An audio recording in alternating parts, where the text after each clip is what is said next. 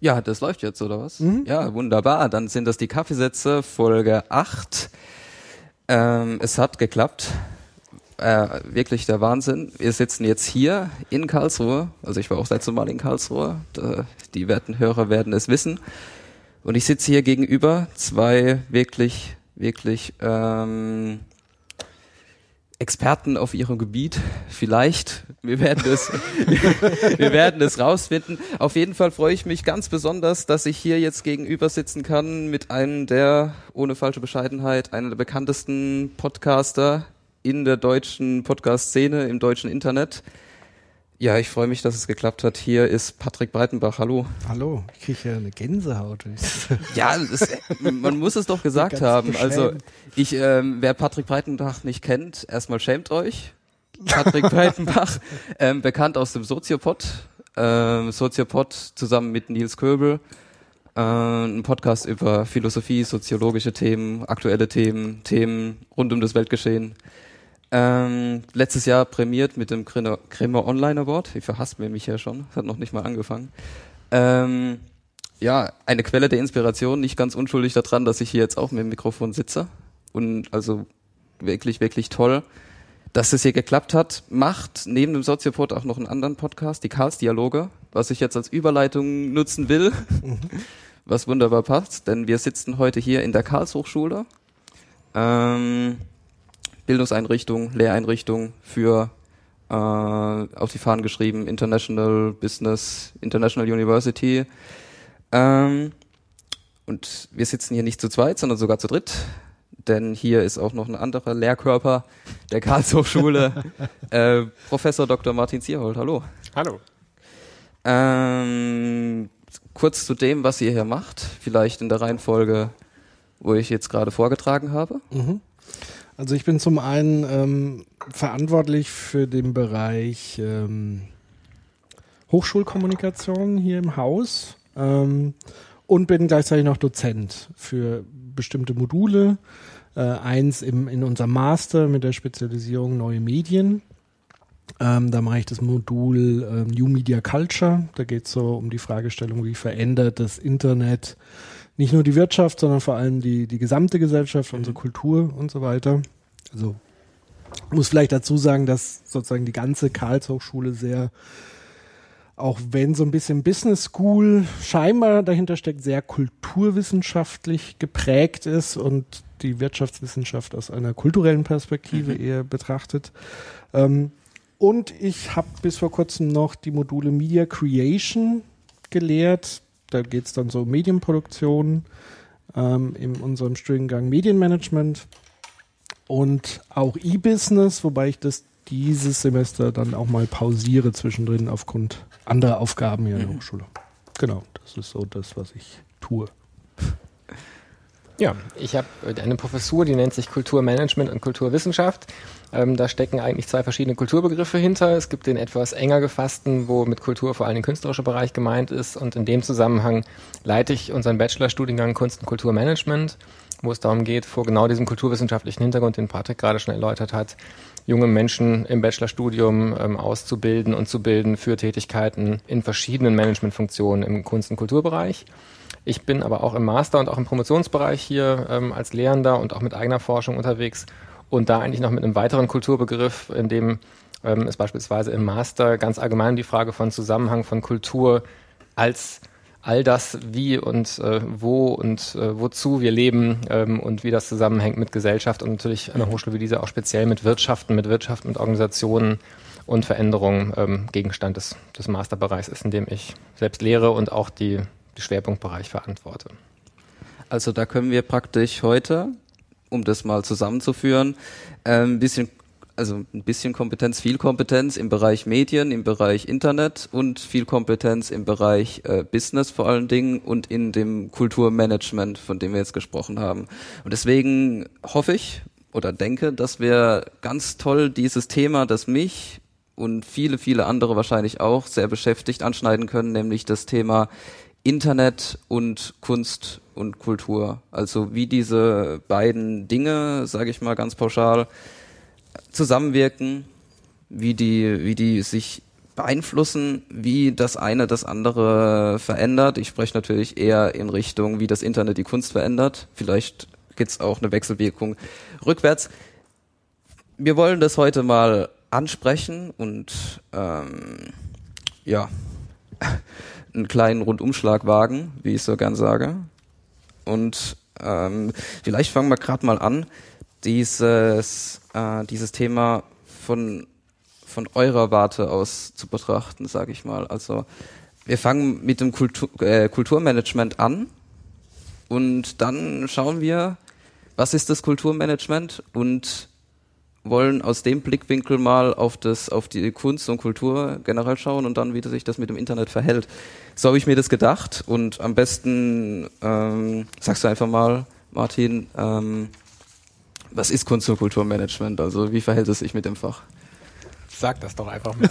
ja. Ja, ich sag meinen Studierenden immer in der allerersten Veranstaltung der Einführung in das Kunst- und Kulturmanagement, wo man die Erwartung ja haben könnte, dass man in einem Semester lernt, was Kulturmanagement ist, dass ich das selber nicht beantworten kann. Mhm.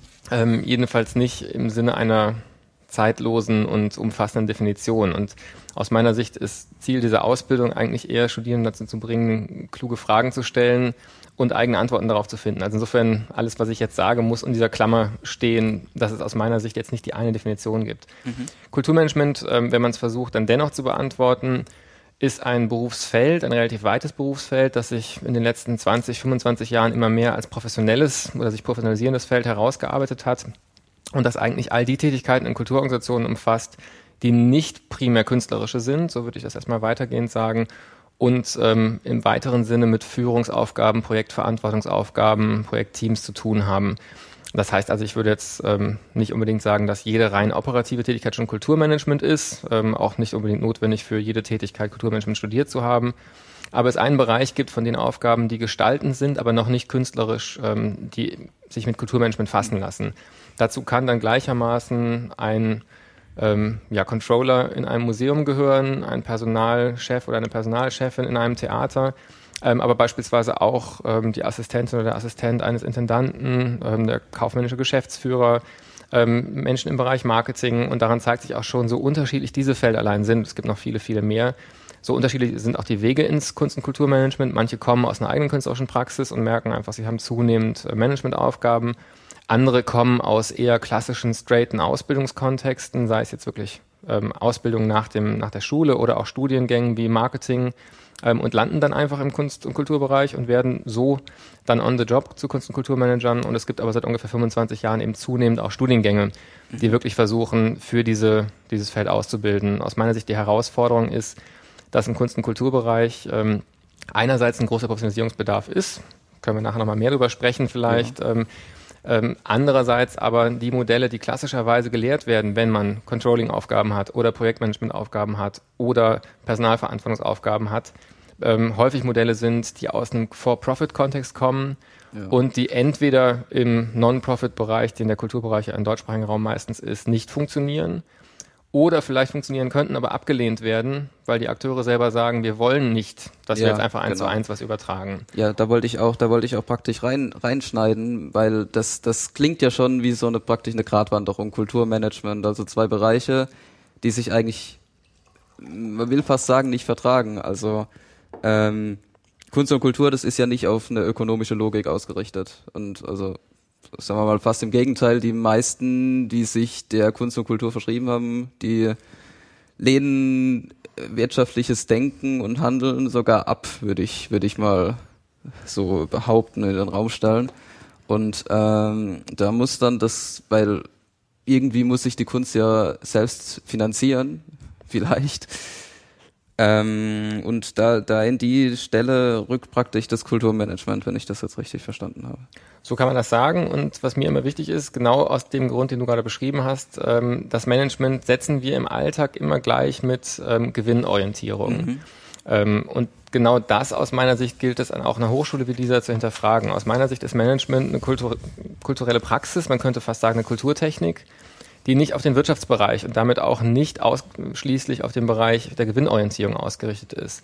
Es geht letztlich darum, ähm, verschiedene ja, Fähigkeiten zu entwickeln ähm, und jetzt nicht nur im Sinne von Tools, sondern auch zum Beispiel im Sinne von ähm, Empathie ähm, und sich in andere Menschen hineinversetzen zu können. So eine, ich würde das immer Übersetzungskompetenzen nennen, nicht im Sinne einer Sprachübersetzung, sondern mhm. einfach zwischen verschiedenen gesellschaftlichen Bereichen.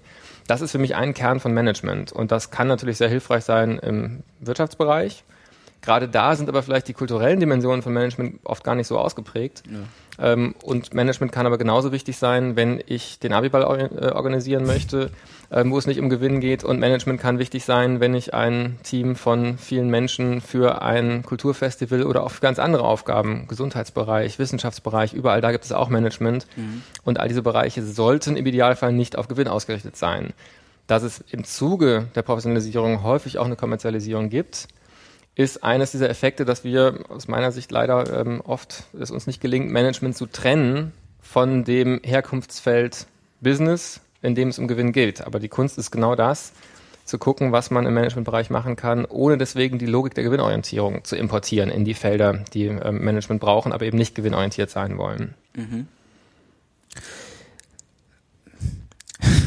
Jetzt habe ich den Faden verloren. Ähm, das das müssen wir doch, glaube ich, nochmal ein bisschen vertiefen. Also du hast jetzt angesprochen, die, die, die Kunst, vor allem in Deutschland, in anderen Im Ländern, deutschsprachigen im deutschsprachigen Raum, das ist praktisch non, also es ist als Idealbild Non-Profit. Und Non-Profit heißt dann meistens auch Low Budget oder vielleicht sogar No Budget. Ähm, das ist schon die Frage. Also wenn ich sage die Kunst, dann muss ich auch eigentlich präzisieren, nochmal Kunstorganisationen. Mhm ähm, womit ich jetzt an staatlich geförderte Museen denken würde, an staatlich geförderte Theater denken würde. Und das ist der überwiegende Teil der, der großen Organisationen, Institutionen im deutschsprachigen Raum, bei denen es keineswegs so ist, dass die alle Low Budget oder No Budget sind. Wenn ich an ein Festival wie die Ruhrtrinale denke, ähm, das gerade läuft, ähm, wo wir mit Studierenden ab Ende der Woche ähm, zu Gast sein werden, mhm. dann ist das ein finanziell doch recht gut ausgestattetes Festival, das sich auch leisten kann, Dinge zu machen, die anderswo nicht realisiert werden können, gerade weil eben dieses Festival ähm, eigentlich besonders gute Ausstattung hat. Ähm, es gibt auch eine ganze Reihe von großen Museen, denen es jetzt im internationalen Vergleich nicht schlecht geht finanziell, weil sie staatlich finanziert sind mhm. oder eben mehrheitlich staatlich finanziert sind ähm, dass es jenseits dieser Organisationen dann natürlich noch ein Feld künstlerischer Tätigkeit gibt, das häufig auch nicht gewinnorientiert ist und häufig Low Budget bis No Budget funktioniert.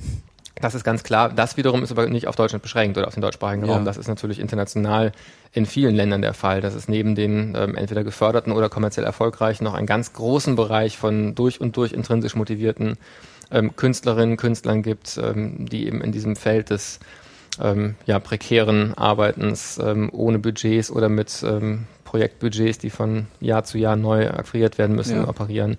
Das würde ich jetzt nicht auf den deutschsprachigen Raum beschäftigen, äh, be begrenzen wollen. Was ist denn das Besondere am deutschsprachigen Raum, wenn wir jetzt schon darüber reden? Also ich, ich denke da an, an ähm, staatliche Subventionen und so weiter, die da praktisch hier äh, die gesamte Theaterlandschaft zum Beispiel finanzieren. Genau das. Also das ist eine ähm, in der Form, äh, in dieser Flächenbreite, gerade im Bereich der darstellenden Künste, also vor allen Dingen Theater, Oper, ähm, Tanz auch noch äh, in, in Bereichen, mhm.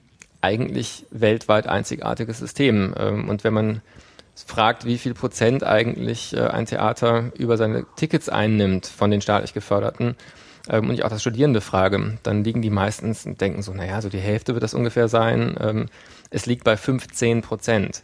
Das heißt, 85 Prozent der Gelder eines Hauses sind nicht aus den Karteneinnahmen und davon ist dann meistens wieder so um die 80 Prozent aus staatlichen Subventionen. Das sind Dimensionen, mhm.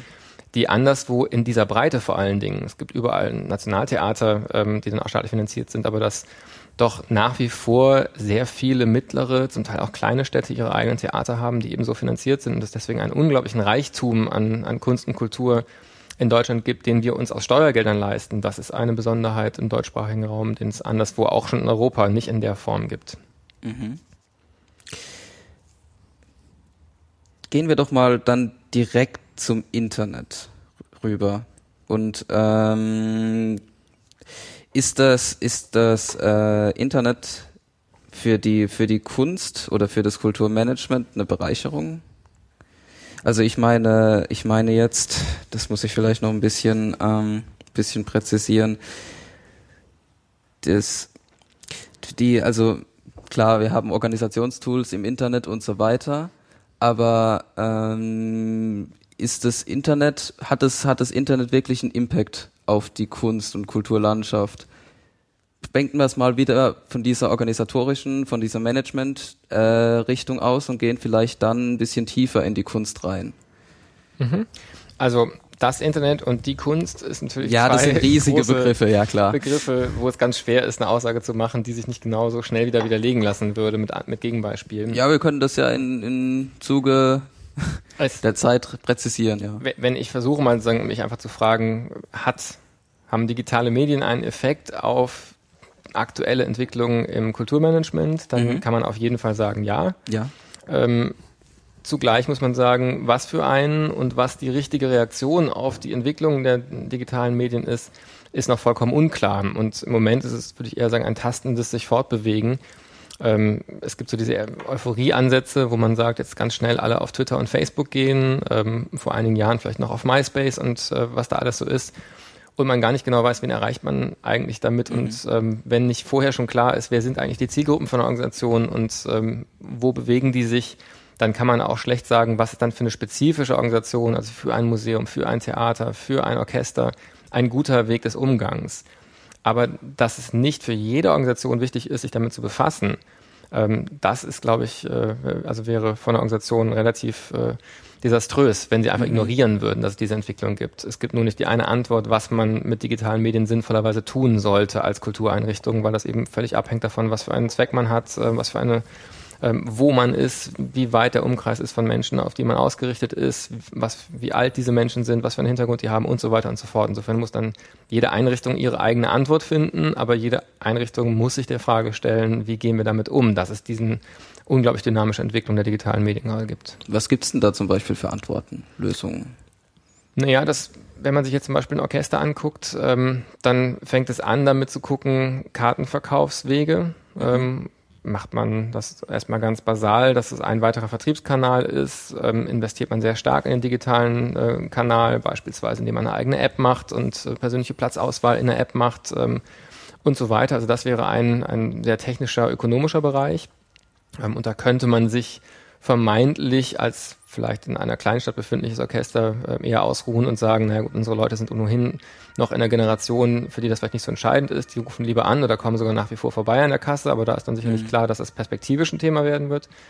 Ähm, und es geht bis hin natürlich zum Künstlerischen, dass man sich fragen kann, ist es sinnvoll, beispielsweise ein Konzert live als Webcast zu übertragen? Ist es sinnvoll, ähm, sowas wie ein digitales Archiv aufzubauen? Berliner mhm. Philharmoniker sind da ja mit ihrer Digital Concert Hall sehr weit vorne dabei ähm, und zeigen, dass man das als nicht nur ein Vertriebskanal für Tickets sehen kann, sondern wirklich als ein ganz neues Auditorium jetzt im fast wörtlichen Sinne, in dem man noch mehr Publikum erreichen kann, das vorher, sei es, selbst wenn es lokal ist, nicht in Kontakt mit der Musik gekommen ist oder eben, was regional eigentlich vorher nicht erreichbar war, ähm, jedenfalls nicht jenseits von Tourneen oder CD-Verkäufen. Mhm und auf einmal zu kontinuierlichen Followern, wie man sagen würde, ja. eines Orchesters werden kann. Und so gilt es für Theater, ähm, Museen in ähnlicher Weise. Museen fragen sich, stellen wir unsere Bilder rein? Was heißt das für die Bilder? Wie wichtig ist eigentlich der Kontakt mit dem Original? Mhm.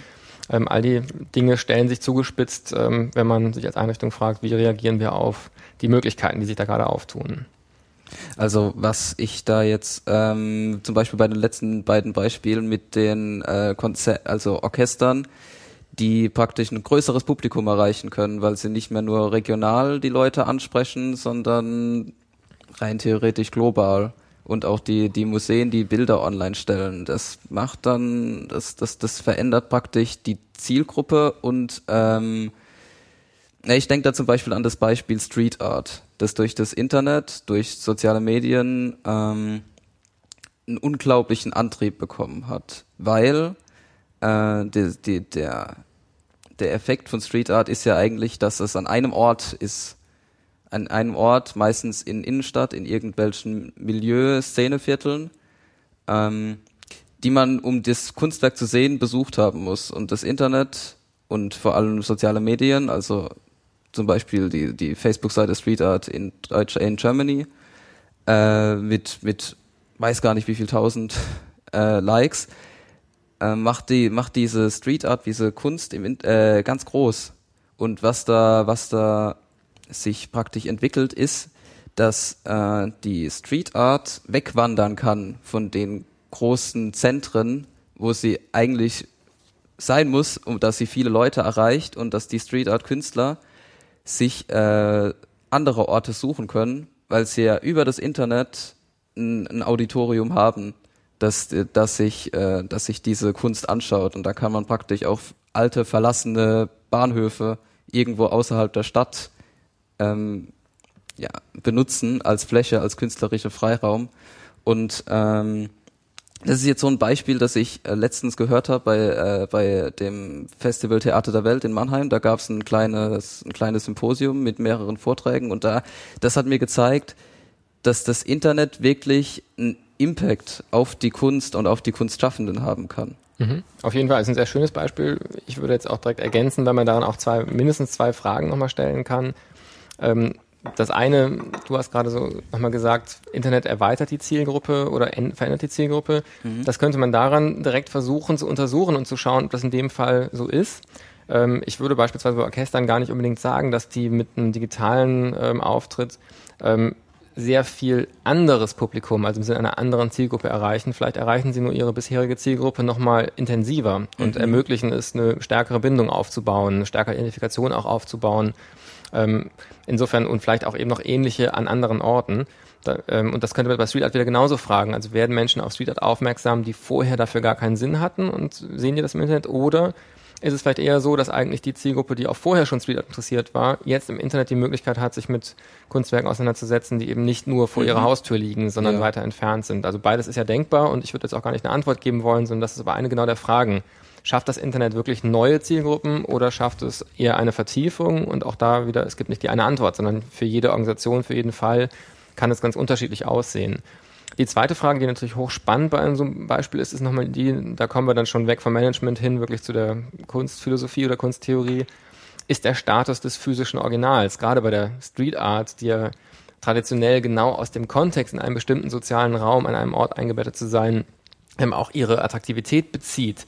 Ähm, und wenn man das auf ein in der Regel dann zweidimensionales Bildschirmbild ähm, reduziert und sich dann im eigenen Wohnzimmer anguckt, was passiert dann mit der Kunst? Ähm, und das ist jetzt auch von mir wirklich als ganz neugierige und wertneutrale mhm. Frage gemeint. Nicht als die Kulturpessimisten würden sicherlich sagen, das ist dann gar nicht mehr das Original und ja. da geht alles verloren. Und die Euphoriker würden wahrscheinlich sagen, das ist doch fantastisch, äh, wer braucht das Original, wenn ich es doch äh, sehen kann, ich sehe eh das Gleiche.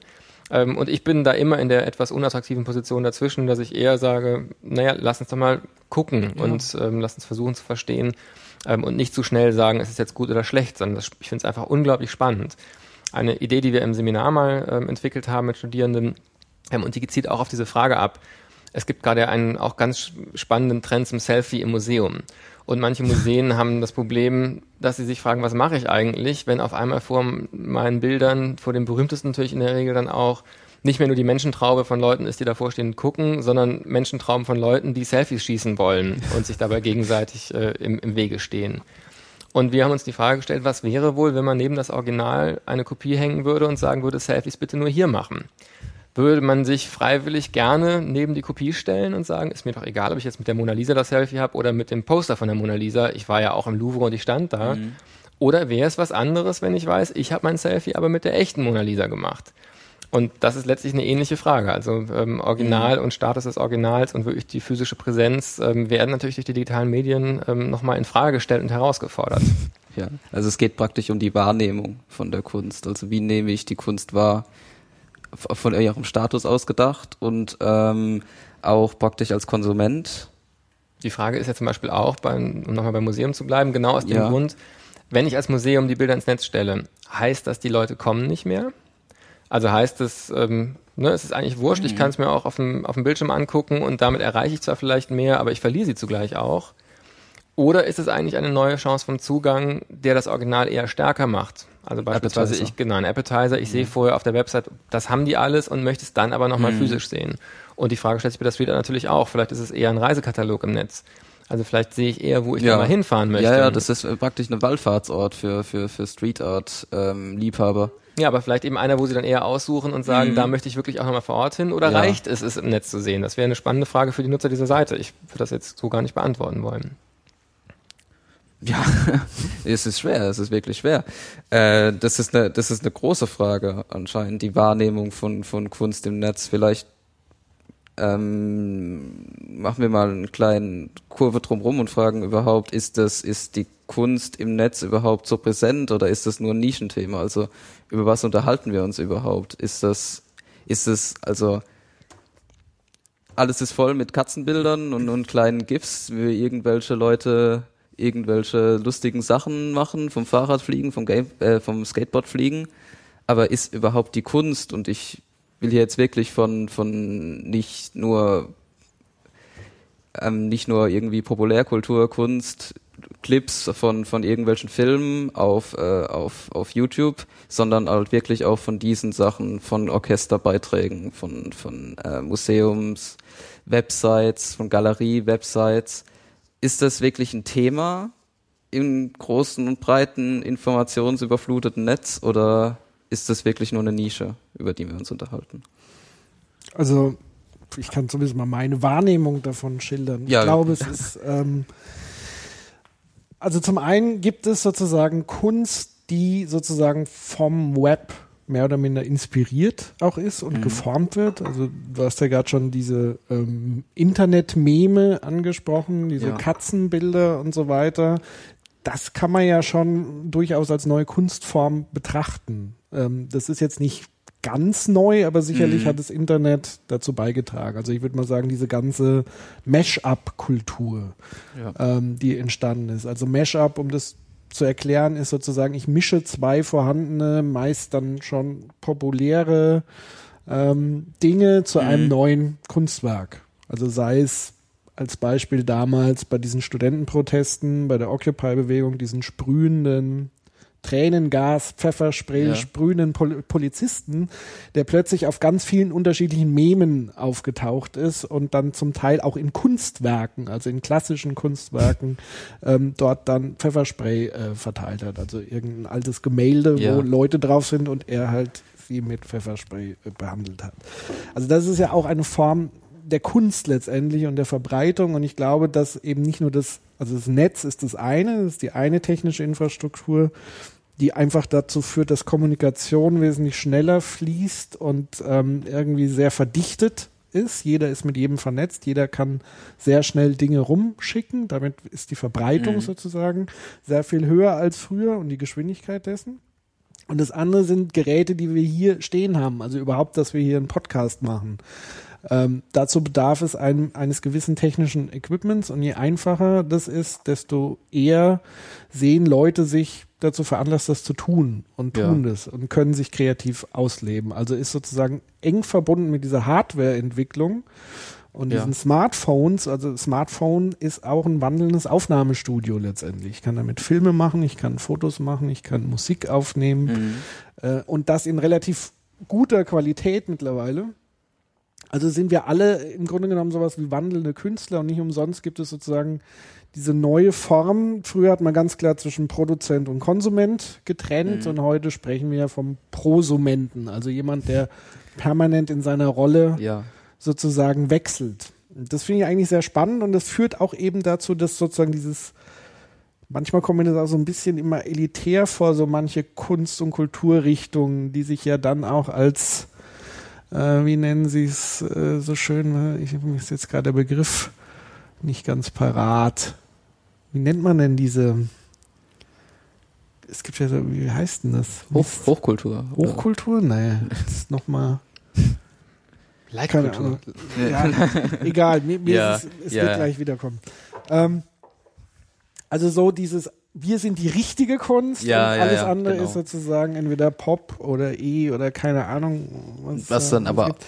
ja, was, was eigentlich verkehrt ist, weil Kunst, wenn man Kunst als, als einfach äh, Kunst prozesshaft sieht und einfach das Kunstwerk am Ende eines kreativen Prozesses, dann ist natürlich auch diese, diese kreative Umgang mit diesen Mashups, die Meme, mhm. wo wirklich unzählige gibt und wirklich witzige und wirklich intelligente. Mhm. Äh, dann sollte man das schon als vielleicht sogar Internetkunst, also Kunst, die, die, die nur durch und mit dem Internet funktioniert, mhm. betrachten. Genau. Und ich glaube, das hat der, der einfache Effekt, warum sich manche sozusagen abgrenzen und auch elitär sein wollen, ist natürlich auch ganz klar ein eigenes Interesse und äh, auch ein Sehen, dass ihre eigene Zunft sozusagen in Gefahr ist, mhm. weil ich plötzlich ganz viele Mitbewerber habe und plötzlich sehe, da machen vielleicht welche Kunstwerke in wenigen Minuten ja. und sie sind trotzdem erfolgreicher in ihrer Verbreitung und das ist natürlich ein, eine Bedrohung für, für gewisse Kunstrichtungen, wo einfach die Sitze im Theater oder in der mhm. Oper leer sind. Im Grunde genommen kaum Publikum da sind, aber sie natürlich gerne weitermachen wollen. ist ja klar, ist ja auch wichtig. Ähm, und deswegen gibt es da, glaube ich, auch so innerhalb der Kunst- und Kulturszene einfach so einen Kampf. Und wie gesagt, diese Rollen verschwimmen stärker. Also wir haben nicht mehr die eindeutigen Künstler, die nur Kunst machen. Ähm, und die eindeutigen Konsumenten, die damit nichts zu tun haben, sondern es mischt sich immer mhm. stärker. Und plötzlich kann man auch mit, mit neuen Formen, wie zum Beispiel Finanzierungsmodelle, die erstmalig das Internet überhaupt ermöglichen, sowas wie Crowdfunding, ja. ähm, kann ich plötzlich auch ganz schnell zum Künstler werden, der auch damit ähm, sein Projekt finanzieren kann und zwar vorab finanzieren kann. Das ist ja auch ein Novum. Und vor allem ähm, auch schon vorab ein, ein, Publikum finden kann. Genau. Und ähm, das ist sozusagen das, was, was alles gerade ziemlich in Bewegung bringt.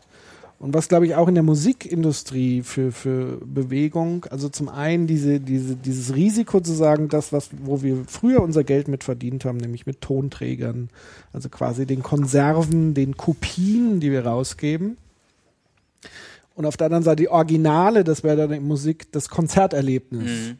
Und die Kopie ist sozusagen, das war ja korrigiere mich, wie lange es sozusagen Konservenmusik als Geschäftsmodell überhaupt gibt. Das ist ja wahrscheinlich keine 100 Jahre oder so, dieses ja, Geschäft alt. Ja. Und plötzlich ist es aber wieder völlig bedroht, ähm, weil die Kopie nichts wert ist im Netz oder nicht mehr viel wert ist. Wobei also, sich das durch die, durch die, sag ich mal, Anführungszeichen neue Technologie des Streamings wieder wandelt. Es gibt sozusagen wieder diese, diese Rückwelle, ja. ähm, aber auch nur notgedrungen. Aber sie könnten letztendlich, wenn sie ihr altes Geschäftsmodell, was sozusagen Tonträger angeht, würden sie in der Vergangenheit wesentlich mehr ohne diese Bedrohung Internet sicherlich eingehen. Mhm. Obwohl das die Frage ist, weil auf der anderen Seite ich betrachte sozusagen Tonträger beispielsweise ist für mich wie ein, wie ein Flyer.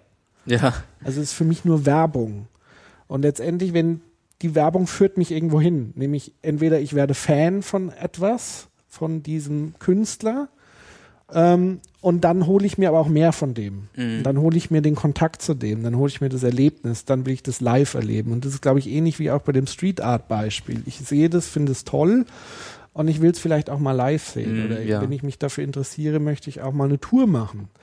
So, wenn jemand, wenn man dann merkt, es gibt Menschen, die diese Interessen haben und Fans sind von etwas, dann muss ich mir eben wiederum überlegen, vielleicht auch als Kulturmanager, welche Konzepte kann ich kreieren, mm. um das nicht nur sozusagen die Bedürfnisse zu befriedigen, sondern um vielleicht auch noch die dahinterstehenden Künstler zu refinanzieren. Und es kann zum Beispiel ein Tourismuserlebnis sein, eine mhm. Street Art Tour durch die Stadt, die irgendwie über ja. das Kulturamt der Stadt angeboten wird oder vielleicht oder vielleicht eine App, die praktisch zu den zu den Orten führt, die in der zum Stadt Beispiel. sind. Und diese ja. App kostet dann zum Beispiel ja genau und so weiter. Mhm. Und ich glaube, was Kultureinrichtungen und Künstler von morgen einfach lernen sollten, ist sozusagen, dass eigentlich dieses Grundprinzip von, von Marketing, von Kommunikation dadurch schon ein bisschen auf den Kopf gestellt wird. Also das ist schon so ein um Umdenken. Also mhm.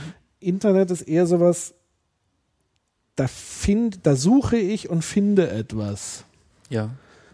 Und das ist ein ganz anderes Verhalten wie ähm, ich informiere mich irgendwo in der Zeitung und lese zufällig, da ist ein Konzert. Hier ist der, ja. der Kulturinteressierte aktiv am Suchen. Ich bin nächste Woche in Berlin. Was hat mir Berlin denn kulturell ja. zu bieten? Ja. Wo könnte ich denn hingehen? Und das finde ich. Das wird mir sozusagen nicht permanent aufs Auge gedrückt, sondern wichtig ist da, dass es gefunden wird. Mhm. Erster Schritt. Und dass, dass ich dann reingezogen werde. Und natürlich erwarte ich dann auch, dass ich Bilder sehe aus dem Museum, um zu sehen, was gucke ich mir denn da an und so weiter. Ja. Und da sind wir, glaube ich, einem ganz wichtigen Punkt schon, ähm, der auch hilft, um diese Opposition zwischen digitalem Medien, Web und anderen Formen von Kunst ähm, ein bisschen in Frage zu stellen, weil ich glaube, die Effekte, die du jetzt gerade beschrieben hast, sind Effekte, die inzwischen auch schon wieder weit aus dem rein digitalen Raum herausgetreten sind. Es gibt eine ganz schöne ähm, ja, Überlegung von einem Kollegen, der in Hannover ist, ähm, Carsten Winter, der mal gesagt hat, es gab in Deutschland lange Zeit diese Idee des Kultur für alle. Ähm, das ist letztlich auch die Idee, weswegen wir so viel mit subventionierten Steuer, also mit Steuergeldern subventionieren, ähm, weil es das Ideal gab, wenn alle Zugang zu Kultur haben, dann ist sagen das ein, ein Fortschritt in Bildung und ähm, letztlich auch ähm, sagen ja bis hin zu einem entweder ein Eigenwert oder manchmal auch sagen ein Nutzwert zum Beispiel für die Produktivität eines Landes. Da streiten sich die Leute dann darum, weswegen, aber das irgendwie Kultur für alle mal ähm, die Richtschnur von Kulturpolitik in Deutschland war, das ist relativ unstrittig. Und Carsten mhm. Winter sagt, wir müssen von Kultur für alle wegkommen zu Kultur von allen. Ja. Und das ist letztlich genau der, ähm, er bezieht sich da auch genau auf diese Entwicklung weg von ähm, Push hin zu Pull, also eben genau nicht mehr, man kriegt irgendwie ähm, mitgeteilt von seinem Theater, das ist dein Abo und da gehst du dann bitte schön hin, sondern ähm, man hat ein Angebot und der einzelne ähm, kulturinteressierte Mensch ähm, schaut dann, was ist für mich spannend mhm. und sucht sich was zusammen und ist in der Regel selbst auch aktiv beteiligt. In, sei es nur in sein, als sein eigener Kurator, in Anführungszeichen, ähm, oder sei es eben selbst auch mit künstlerischen Aktionen. Und das wiederum wird von klugen Kultureinrichtungen längst aufgenommen, die sich selbst zur Bühne auch für ihr Publikum machen, die also auch diese Unterscheidung zwischen auf der Bühne stehen das Ensemble und im Publikumsraum sitzen die Menschen und applaudieren am Ende schön brav, ähm, weit äh, sozusagen weg von gekommen sind. wenn man sich anguckt, äh, viele Bühnen, das müssen auch gar nicht mehr furchtbar innovative Bühnen sein, das können ganz traditionelle Theaterbühnen sein, haben sowas wie Bürgertheater, ja. wo tatsächlich ähm, die lokale Bürgerschaft entweder in Produktion des Hauses eingebunden ist oder sogar eigene Produktion entwickeln kann und auf die Bühne kommt. Und das hat letztlich dann wieder mit digitalen Medien gar nicht viel zu tun, ist aber genau in sagen, Parallelität zu diesen Entwicklungen, die digitalen Medien, sei es ausgelöst oder sei es vielleicht auch einfach nur massiv verstärkt haben, ähm, dass es eben weggeht von so einer Opposition. Es gibt die Künstler und das sind irgendwie Sonderwesen ähm, mhm. mit äh, Genie, sei es von Gott gegeben oder aus irgendeiner anderen äh, äh, Stärke. Und dann gibt es uns Normalmenschen, ähm, die eben bestenfalls befähigt sind, das anzuerkennen und zu würdigen und zu genießen, hin zu der Idee, dass eben die Aktion jedes Einzelnen eigentlich ähm, mhm. Potenzial zum Künstlerischen hat. Was mir da noch einfällt dazu ist, ähm, was auch Theater machen, praktisch nicht nur die, die äh, kreative Komponente für einen nutzbar macht, sondern auch erlebbar. Also es gibt praktisch Angebote, ein Stück in seinem Schaffungsprozess, eine Produktion in seinem Schaffungsprozess zu erleben, von der ersten Probe Beispielproben, Technikproben, Lichtproben bis hin zur Premiere, zum Premierenabend. Das kann man auch also Kunst oder den Schaffensprozess von Kunst erlebbar machen. Das spielt da, glaube ich, auch mit rein, wenn ich das richtig verstanden habe. Auf jeden Fall, ja. ja. Ja, und ich glaube, was, was viele da noch lernen müssen, ist sozusagen, dass es, wenn man von, von Publikum oder Zielgruppe spricht, hatte man ja bisher immer nur sozusagen den passiven Zuschauer äh, im Kopf, der kommt, guckt sich's mhm. an und geht wieder. Aber es gibt ja ganz viele Abstufungen. Also es gibt sozusagen diese Hardcore-Fans, nenne ich sie mal, also die wirklich damit extrem verbunden sind, ein hohes Interesse haben, die auch hinter die Kulissen blicken wollen, die sozusagen alles dafür tun würden, dem Ganzen näher ranzukommen. Mhm. Wenn man das sozusagen mal begriffen hat, diese unterschiedlichen Abstufungen, also es gibt natürlich noch einen Großteil, die wollen einfach nur reingehen und wieder rausgehen, also reingehen, konsumieren, wieder rausgehen. Dann gibt es die, die wollen sozusagen reingehen, Erlebnis haben, was sie noch festhalten, mitnehmen können, kommunizieren können. Und dann gibt es vielleicht nochmal die Hardcore, die wirklich dann auch mal mit dem Regisseur ins Gespräch kommen mhm. wollen und so weiter. Wenn man das auch schon allein schon mal begreift, wie unterschiedlich ist, kann man auch unterschiedliche Angebote formulieren. Und natürlich diejenigen, die sehr stark involviert sind, die sind natürlich auch bereit, äh, entsprechend höheren Wert dazulassen. Mhm. Letztendlich. Ihnen ist es was wert, abends mit dem Regisseur vielleicht dann nochmal nach der Probe ja. essen zu gehen und mit ihm sich darüber auszutauschen. Und dafür sind sie auch bereit, das finanziell entsprechend zu unterstützen und so weiter. Und ich glaube, wenn man da so dieses Verständnis für, für wie Menschen ticken und wie sie mhm. unterschiedlich involviert sind und was man denen für unterschiedliche Angebote machen kann, ist das, glaube ich, eine, eine gute Sache, ein gutes Learning, was man eben auch aus dieser Gesamtentwicklung jetzt lernen kann. Also die Leute kommen enger zusammen, ich habe mhm. sie enger beieinander, aber ich muss sie trotzdem individuell irgendwie ansprechen. Und das kann man einfach sehr gut über digitale Wege tun. Vor allem, was, was mir auch da direkt einfällt, ist, das kommt praktisch dem System Crowdfunding sehr entgegen. Also mhm. ein Dankeschön zu formulieren, hier, du zahlst den und den Beitrag, du äh, kriegst das Erlebnisstück und darfst danach noch mit dem Regisseur ein Abendessen haben. Mhm. Also äh, neue Wege, die ein noch nicht stattgefundenes Ereignis oder Produktion schon vorab zu finanzieren, mithilfe von diesen neuen, ja, vielleicht nicht neuen Konsumenten, aber wirklich ähm, wirklich äh, sich sehr, sehr interessierte Menschen, die wirklich dieses komplette Erlebnis, was du gerade gesagt hast, haben mhm. wollen. Ja, ich denke, dieses Prinzip Crowdfunding äh, bildet wunderbar eigentlich mhm. das ab, was ich so gerade beschrieben habe. Also diese ja, Ansprache genau. der unterschiedlichen Zielgruppen oder Menschen, die unterschiedlichen Interessenlevel Einfach ja, haben. also ich, ich bin mit 5 Euro einfach mal dabei. Oder genau, das ist so der klassische Zuschauer. Ich ja. sichere mir vorab meine Eintrittskarte, aber ja. dann tatsächlich, wenn ich 300 Euro hinlege, bekomme ich noch entweder Handsignierung oder kann mich irgendwo verewigen oder ja, wie auch immer. Ja, ja. Also das hat es wirklich sehr gut auf den Punkt gebracht, dieses Crowdfunding, was sozusagen als Novum dahinter steckt. Eben nicht, dass wir eine gesichtslose Masse haben, mhm. eine Einheitspublikum, sondern wirklich sehr differenziert ähm, mit sehr differenzierten Menschengruppen eigentlich zu tun haben und eigentlich in der Regel immer welche dabei sind, die mehr Begeisterung zeigen als, als andere. Und ich glaube, da ist aber wichtig ähm, noch zuzusagen, Crowdfunding spitzt das sicherlich zu und macht es genau sichtbar, dass es in jeder Zielgruppe eine Ausdifferenzierung von Involvierungswunsch und, und mhm. auch Aktivitätswunsch gibt. Ähm, und Crowdfunding könnte man sagen, ist sehr schlau darin, das zu monetarisieren. Ähm, ich glaube aber, dass zwei Sachen im, im, Blick behalten werden müssen. Ich glaube nicht, dass Crowdfunding die Perspektive hat, irgendwann mal ein flächendeckend funktionierendes Finanzierungssystem für Kultur zu werden. Das mag immer für einzelne Projekte funktionieren ähm, und ergänzen zu anderen ähm, Grundfinanzierungsformen. Ähm, aber ich nehme manchmal wahr, dass Crowdfunding gerade auch von Kulturschaffenden, zum Teil auch von Kulturpolitikern als so das Zukunftsmodell gesehen wird. Mhm manchmal auch mit der stillen Hoffnung, na, wenn es jetzt Crowdfunding gibt, können wir doch unsere Subventionierung mal schön runterfahren, dann soll eben jede äh, Inszenierung am Stadttheater ähm, über Crowdfunding finanziert werden. Ich glaube nicht, dass das einfach von den äh, Umfang des Geldes, auch nötig wird, die Chance hätte. Ich denke, dass es immer ein Zusatzmodell sein wird. Und was ich am Crowdfunding genau aus dieser Perspektive ähm, von Involvierungswunsch gleich zahlen ähm, problematisch finde, dass wir eigentlich gerade in Deutschland ein System entwickelt haben, das es aus meiner Sicht auch zu verteidigen gilt, ähm, das eben die Chance des Zugangs nicht an Einkommen koppelt.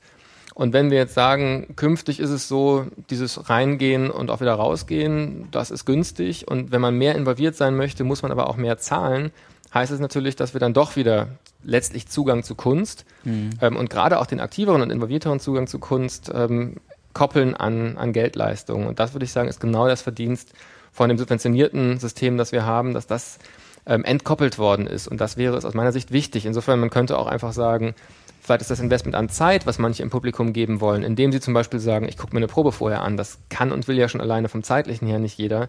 Mhm. Auch der Punkt, der ausreichen würde, man schafft die Möglichkeit einfach, muss dafür aber jetzt nicht nochmal ähm, Sponsoring-mäßig ähm, ja. große Summen verlangen, sondern vielleicht eher sagen, und das kostet sogar gerade eben nur drei Euro. Mhm. Es ist ja auch nur eine Probe, die on top ist. Also ich glaube, sieht man das als Chance der, des Dialogs, des, des wirklich intensiven Austauschs mit dem Zuschauer, es ist toll, wenn man diese Modelle macht, sieht man es als eine Chance, massiv Geld dazu zu gewinnen, bin ich skeptisch, ob das nicht am Ende dass auch das, die Legitimation des Subventionsbetriebes massiv schaden wird. Ja, ob das überhaupt auch funktioniert. Ob also es funktioniert, der, ist die eine der, Frage, aber also, wenn es funktioniert, also ja. also wenn dann irgendwann, ich sage das wirklich überspitzt, BASF, SAP, ähm, ähm, Mitarbeiter von, von hoher Schwelle das machen oder eben Firmen auch direkt Kontingente kaufen, dann wird sich irgendwann der Reingeher, Rausgeher fragen, Moment mal, ich bin doch hier nur noch Staffage für ein System, was sich ganz anders finanziert, aber warum müssen wir dann überhaupt noch eine, eine Steuerfinanzierung haben? Mhm wenn das Ganze eigentlich nur noch eine Bühne ist für Corporate Events. Und die Gefahr, dass Sponsoring irgendwann ähm, sag mal, etwas übermächtig wird und genau eben der Eindruck ist, hier das Theater ist eigentlich nur noch ein zu mietende Location und ähm, der Attraktivität der mietenden Location zu steigern, gibt es auch ab und zu mal was auf der, äh, ein mhm. Theaterstück auf der Bühne, aber letztlich ist es ein ähm, ja, Vermarktungsmodell, um Sponsoren glücklich zu machen. Wenn wir dahin kommen, und da könnte Crowdfunding auch eine Rolle spielen im Sinne von sowas wie Individualsponsoring, dann könnte der Schuss ganz schön nach hinten losgehen. Mhm. Wobei ich tatsächlich plädieren würde für, für eine Art Mischform. Also und zwar dann tatsächlich einkommensabhängig gestaffelt. Also mhm. sprich, wenn ich kein Einkommen habe, bekomme ich trotzdem den gleichen Zugang. Und wenn ich mehr Einkommen habe, muss ich halt entsprechend anteilsmäßig dafür äh, bezahlen, beziehungsweise bereit dazu sein, das zu zahlen. Also das fände ich sozusagen noch die, die fairste Variante, um sozusagen nach oben hin die Luft auch noch offen zu lassen oder weit zu lassen. Ähm, und dafür aber trotzdem den Zugang für diejenigen zu ermöglichen, die es sich einfach nicht leisten können. Ja, äh, ähm, also teilweise gibt es das ja schon mit Studentenrabatten, Schülerrabatten. Genau. Ja. Ähm, jetzt haben wir ganz viel über Geld geredet. Ich würde noch vielleicht einen Schritt zurück machen und das wieder mit, dem Internet ein bisschen mehr verbinden. Äh, wir haben von verschiedenen Konsumentengruppen gesprochen, die die sich stärker in ein in ein Projekt oder in ein in ein Kunstwerk reindenken wollen. Da denke ich zum Beispiel an es gibt die US-Serie House of Cards und da gibt's von dem äh, von dem Hauptcharakter, der von Kevin Spacey gespielt wird, Frank Underwood, gibt's auf Twitter einen eigenen Account, der auch während den Folgen twittert und seine eigenen Aktionen auf Twitter kommentiert. Also mhm. wenn die Folgen live zu sehen sind, kommentiert er sie. Und ähm, das ist so ein Beispiel für mich, wo ich, ähm, wo ich denke, das ist ja auch nur mit dem Internet möglich, klar, aber ähm, wo auch nur für solche Fans gedacht ist oder gedacht sind, die äh, sich wirklich, wirklich damit identifizieren und, und äh, wirklich in das Thema oder in das Kunstwerk, kann man sich jetzt aber streiten, ob das jetzt Kunst ist oder nur populäre, Populärkultur, ähm, dass die sich äh, damit stärker beschäftigen. Und ist das vielleicht auch noch eine Schiene, wo sich die, wo sich Theater, wo sich Häuser, wir haben ja vorhin schon darüber geredet, äh, dass, dass, ähm, dass Musikarchive von Orchestern erstellt werden, Bildarchive von Museen, dass die sich ähm, weiter in diese Web 2.0 Schiene entwickeln. Also dass man praktisch, wenn man eine große große Inszenierung hat, man, man, man in Opern gibt's zum Beispiel diesen Ring von, von äh, mit, mit Walküre und so weiter, alle Wagner-Stücke, dass man dort den Siegfried rausnimmt oder so und den auf Twitter sich ausleben lässt. Ich weiß es nicht, keine Ahnung. Ist das denkbar? Oder sind da die Theater noch zu viel, viel zu weit weg davon?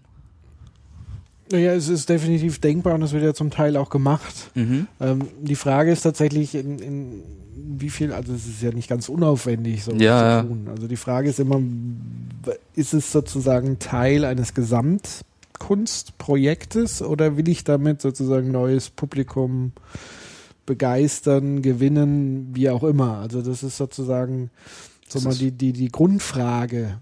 Ist das Marketing oder Kunst praktisch? Genau, also ja. ähm, es gibt auch Theater, was nur auf Twitter äh, läuft. Also ist ja auch dann wieder eine Kunstform. Mhm. Ähm, natürlich, also das nennt sich ja transmediales Storytelling. Also sozusagen, ich erzähle in verschiedenen Kanälen verschiedene Stückchen meiner Geschichte. Mhm. Nichts anderes ist dieses House of Cards Beispiel. Ja. Also der Charakter öffnet sozusagen eine neue Erzählebene auf einem anderen Kanal, aber es ist klar, er gehört zu diesem Universum mhm. House of Cards. Ähm, und das ist in dem Fall zum einen tatsächlich, ich weiß nicht genau, was er twittert, das ob er sozusagen in seiner Geschichte, in seinem Erzählkosmos ja. bleibt oder ob er jetzt sagt, ich gucke jetzt auch das. Das wäre sozusagen dann außerhalb.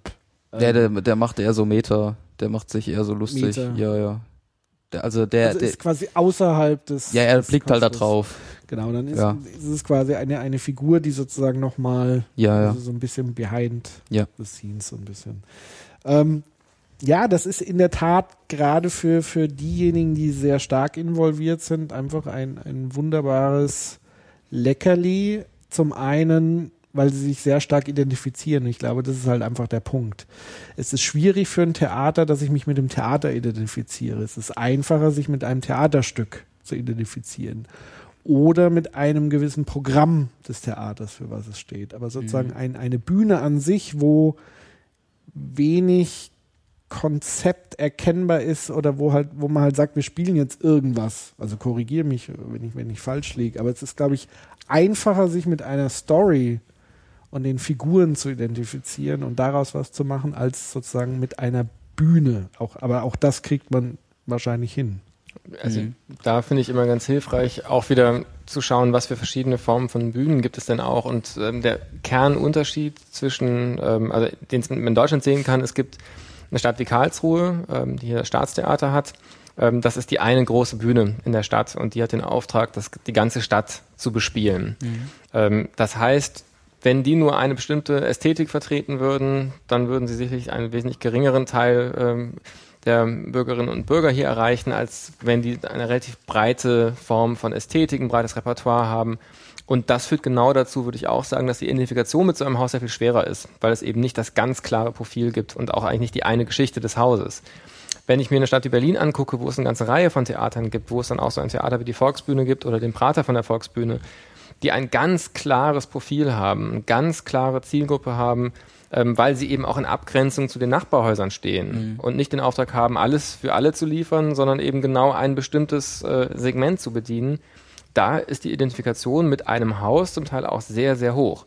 Das heißt, wenn man das Glück hat, ähm, entweder den Auftrag zu haben oder die ähm, sonst den Luxus, sich sozusagen so ein klares Profil erarbeiten zu können und zu sagen, wir, wir leisten uns jetzt eben wirklich nur für eine ganz bestimmte Zielgruppe, für eine ganz bestimmte Ästhetik zu stehen, dann hat man, glaube ich, gute Karten auch eine entsprechend enge Bindung auch zu seinem Publikum zu entwickeln. Und da würde dann sicherlich auch eine Form von ähm, Web 2.0 Kommunikation dazugehören, wenn das eben der Ort ist, wo sich diese, mhm. diese Menschen, die das Ziel sind, auch sonst bewegen.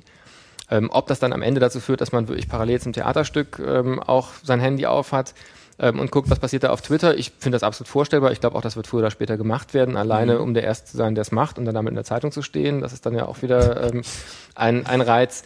Ob sich das dann irgendwann durchsetzt, ähm, wage ich sehr zu bezweifeln. Ich glaube, dass da da wieder andere Formen, also beispielsweise ähm, Übertitelung auf, als App auf dem Handy, da gibt es gerade erste Versuche von einem Theater in Wales, das ähm, einfach mehrsprachig eine App hat, ah, ähm, ja. so dass es möglich ist, auch wenn ich nicht ähm, beispielsweise das Englische voll verstehe ähm, und wissen will, was passiert da gerade auf der Bühne, mich mit meiner App hinsetzen kann und ähm, eben auch in meiner eigenen Sprache das verfolgen kann. Ich glaube, dass da das Potenzial sehr viel höher ist für Modelle, wo es eine Art Integration gibt ähm, aber das ist natürlich auch eine zweite Geschichtenebene, wenn es denn erzählendes Theater gibt. Es gibt ja auch da wieder Bewegungs, die eigentlich eher versuchen, genau das Theater ein bisschen weg aus dieser Erzählecke zu holen und nochmal andere Erlebnisse zu ermöglichen. Dann kann da auch sowas eine Rolle spielen. Mhm. Ja, ist ähm, sehr spannend, natürlich auch. Müssen wir mal weiterschauen, wie ich jetzt hier weitermache. Ein paar Minuten haben wir ja noch. Ähm, ja. Wir haben eigentlich fast alles angeschnitten, was ich sagen wollte. Ich muss mal auf mir meinen Zetteln, auf meinen zahlreichen hier schauen, was ich mir noch aufgeschrieben habe überhaupt. Aber ähm, wir haben die, wir haben, um das mal zu sammeln, wir haben die Netzkunst gehabt oder was wir ein bisschen damit betitelt haben, als so Meme, Mashups, die praktisch am Ende eines kreativen Prozesses stehen.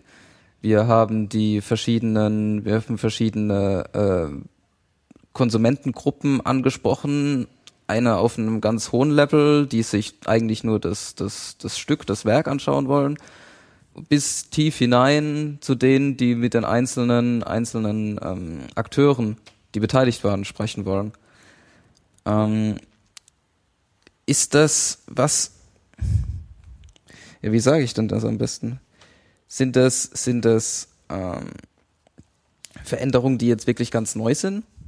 Oder sind das, sind das Sachen, die, die es eigentlich schon gab, nur durch das, durch neue Entwicklungen, Technik, Internet zu weiter zu äh, zutage getreten sind, ja genau, das wollte ich sagen. Ja, schwer. Also ich sagt darauf eigentlich fast immer, wenn die Frage ist, ist das neu oder gibt es das schon länger, ja. stimmt immer beides. Ja. Ähm, und das ist bei Medienentwicklung, ähm, aus meiner Sicht wird das überdeutlich. Es gibt, wenn es irgendeine neue Medienentwicklung gibt, ähm, eigentlich bei fast jeder neuen Entwicklung den fast Reflex, dass es im Diskurs immer Personen gibt, die sagen, das ist jetzt vollkommen fulminant anders und wir sagen, als je alles da vorher da gewesen und wird die Welt verändern. Ähm, und es gibt die andere Seite, die in der Regel sagt, Moment, Moment, Moment, lass uns doch mal gucken, das ist eigentlich genau das gleiche, wie als der Buchdruck erfunden worden ist. Oder es ist genau das gleiche, wie als der Roman entwickelt worden ist. Oder es ist genau das gleiche, wie als das Radio ähm, zum Massenmedium geworden ist.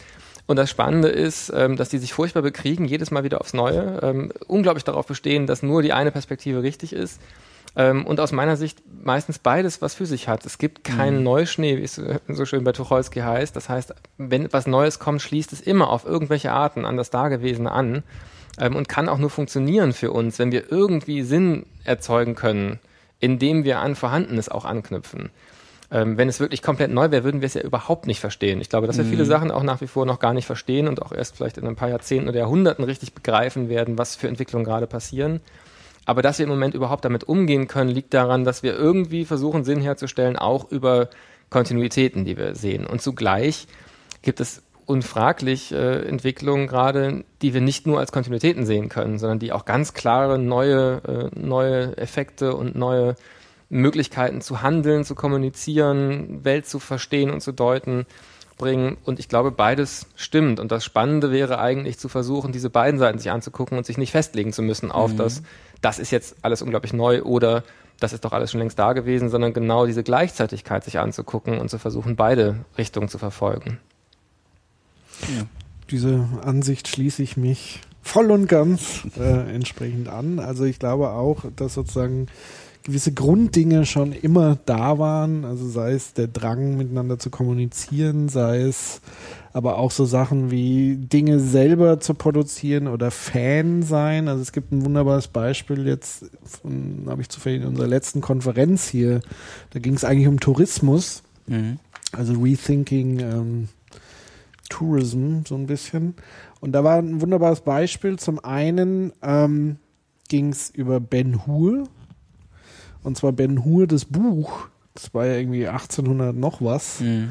Nee, das war halt auf eurem Pop-Kongress, habe ich das gehört, nicht mhm. auf der Rethinking. Stimmt, auf dem ähm, Pop-Kongress war hier im Haus.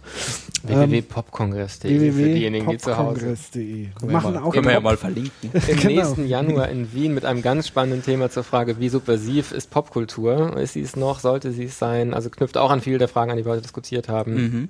Ähm, schön, dass du das ansprichst. Ja. ähm, und dort habe ich, wie gesagt, einen spannenden Vortrag zu Ben Hur ähm, miterlebt, wo sozusagen all die Dinge, die wir heute schon erlebt haben, eigentlich da schon passiert sind. Also es sind Produkte hergestellt worden, Fanartikel und mhm. so weiter, wo man einfach dachte, das ist jetzt quasi ähm, erst neu so entstanden, aber das ist halt schon über 100 Jahre war sozusagen das Grundprinzip eigentlich immer schon das gleiche. Oder ein anderes Beispiel auch aus einem anderen Vortrag zu Shakespeare war das, glaube ich, da gab es so Fan-Conventions, schon 1700 äh, schieß mich tot, wo Leute sich gekleidet haben wie aus die Schriften von Shakespeare ja. und dann sozusagen nachgespielt haben und das war dann groß in der Zeitung und so weiter und so fort. Also so die, dieses Grundding, diese Grundbedürfnisse, das war alles, glaube ich, schon im Grunde da, genau wie Selfie-Kultur nichts Neues ist. Ja. Aber es wird einfach sehr viel stärker sichtbar, habe mhm. ich so mhm. den Eindruck. Also es wird sehr viel stärker miteinander verknüpft und vernetzt und variiert. Ich glaube, was Neues ist die, die Taktung der Variationen, die entstehen, die Vielfalt, die daraus entstehen kann. Ähm, und das alles ist, glaube ich, für eher sozusagen die, die, die neue das neue Maß an Geschwindigkeit und Sichtbarkeit ist, glaube ich, das. Das, was, was wir praktisch vorhin schon gesagt haben mit der Wahrnehmung die Wahrnehmung verändert sich oder nicht verändert sich, sondern ähm, wandelt sich. Also die Wahrnehmung davon, was, was, was wir, was, was passiert, die Varietät, die genau. verschiedenen, die verschi der verschiedene Umgang damit. Der Zugang zur Information hat sich radikal, glaube ja. ich, verändert. Also, und das auch, ich meine, ja, Buchdruck hatte ähnlichen Effekt auf, auf die Gesellschaft. Es gab so einen Aufklärungsschub und mhm. Sagen dieses Top-Down wurde so ein bisschen in Frage gestellt. Aufklärung ist dadurch entstanden. Ähm, und jetzt haben wir aber noch, also da der Zugang hat sich nochmal verändert. Also der Zugang damals zu Büchern, dazu musste man erstmal lesen können. Ja. Dann musste das sozusagen erstmal in die Schulen reinkommen. Das war auch ein Teil der Entwicklung. Auch das werden wir jetzt alles nach und nach erleben, wenn wir Stichwort Medienkompetenz. Also ja. wie gehen wir denn mit den neuen Medien überhaupt um? Momentan völlig blind und wir wissen tatsächlich noch nicht, was wird mit unseren Kindern in zehn Jahren sein, wie werden die damit umgehen und sicherlich anders als wir heute und es werden haufenweise Probleme entstehen und werden aber wieder Lösungen entwickelt und so weiter. Ja. Aber mit einer unfassbaren Geschwindigkeit, ja. was das angeht. Und man sieht ja auf der gesamten gesellschaftlichen Ebene, es geht in alle Bereiche rein. Und das finde mhm. ich so faszinierend ja. eigentlich an diesem Medium. Also es verändert sowohl Politik wie auch Kunst, Kultur, Wirtschaft. Also es verändert sich grundlegend alles, was irgendwie mit Kommunikation zu tun hat. Eben weil es sozusagen alle Dämme so ein Stück weit oder in der Lage ist, alle Dämme brechen zu lassen.